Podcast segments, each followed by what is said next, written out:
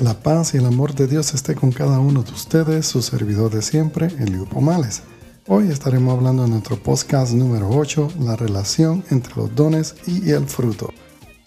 En nuestro podcast 7 comenzamos a ver la relación entre los dones y fruto, los cuales desciframos el fruto del amor, gozo, paz y paciencia. Hoy continuaremos con los siguientes frutos, como el de benignidad. La palabra en griego es geristotes para benignidad. Esta palabra es una descripción del mismo Cristo.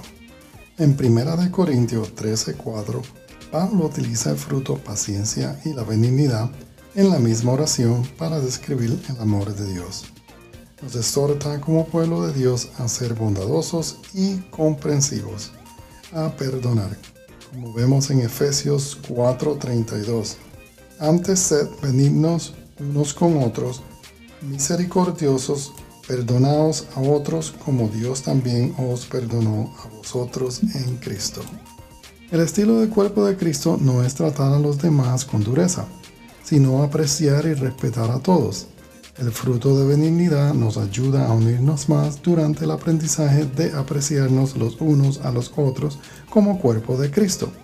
Si nos ponemos a pensar, los dones provienen de la benignidad de Dios para sus hijos.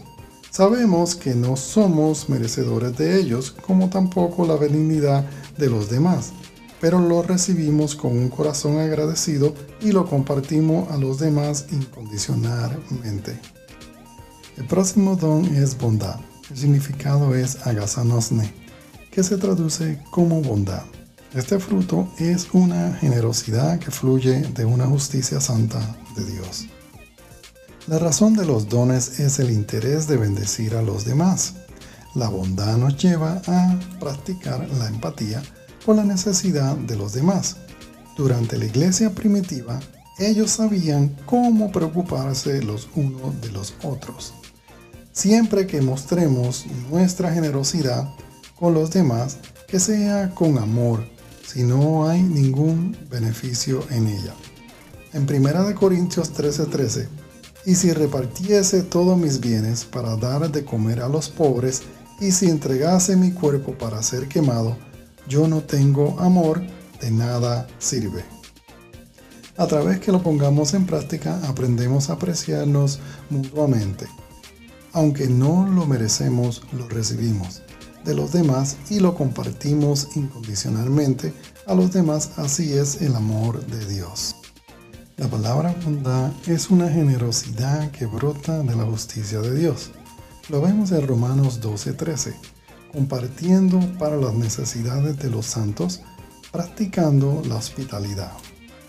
La bondad entra en ese compartir o necesidad en tu corazón de llenar las necesidades de los demás y particularmente la de los santos, hermanos en la fe de la iglesia.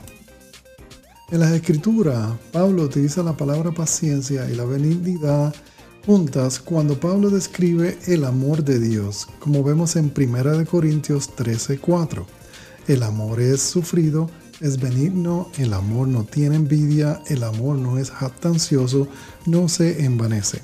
Pablo exhorta a la iglesia a ser como Cristo fue, a ser bondadosos y compasivos, a perdonar en Efesios 4:32, antes sed benignos unos con otros, misericordiosos, perdonaos unos a otros, como Dios también os perdonó a vosotros en Cristo.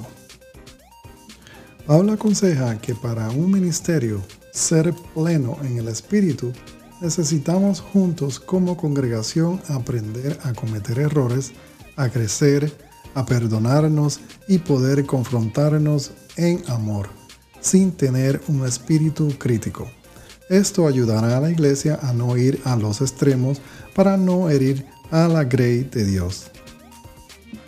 Espero que haya sido de bendición para sus vidas. Los espero en el podcast número 9, su servidor de siempre, Liu Pomales.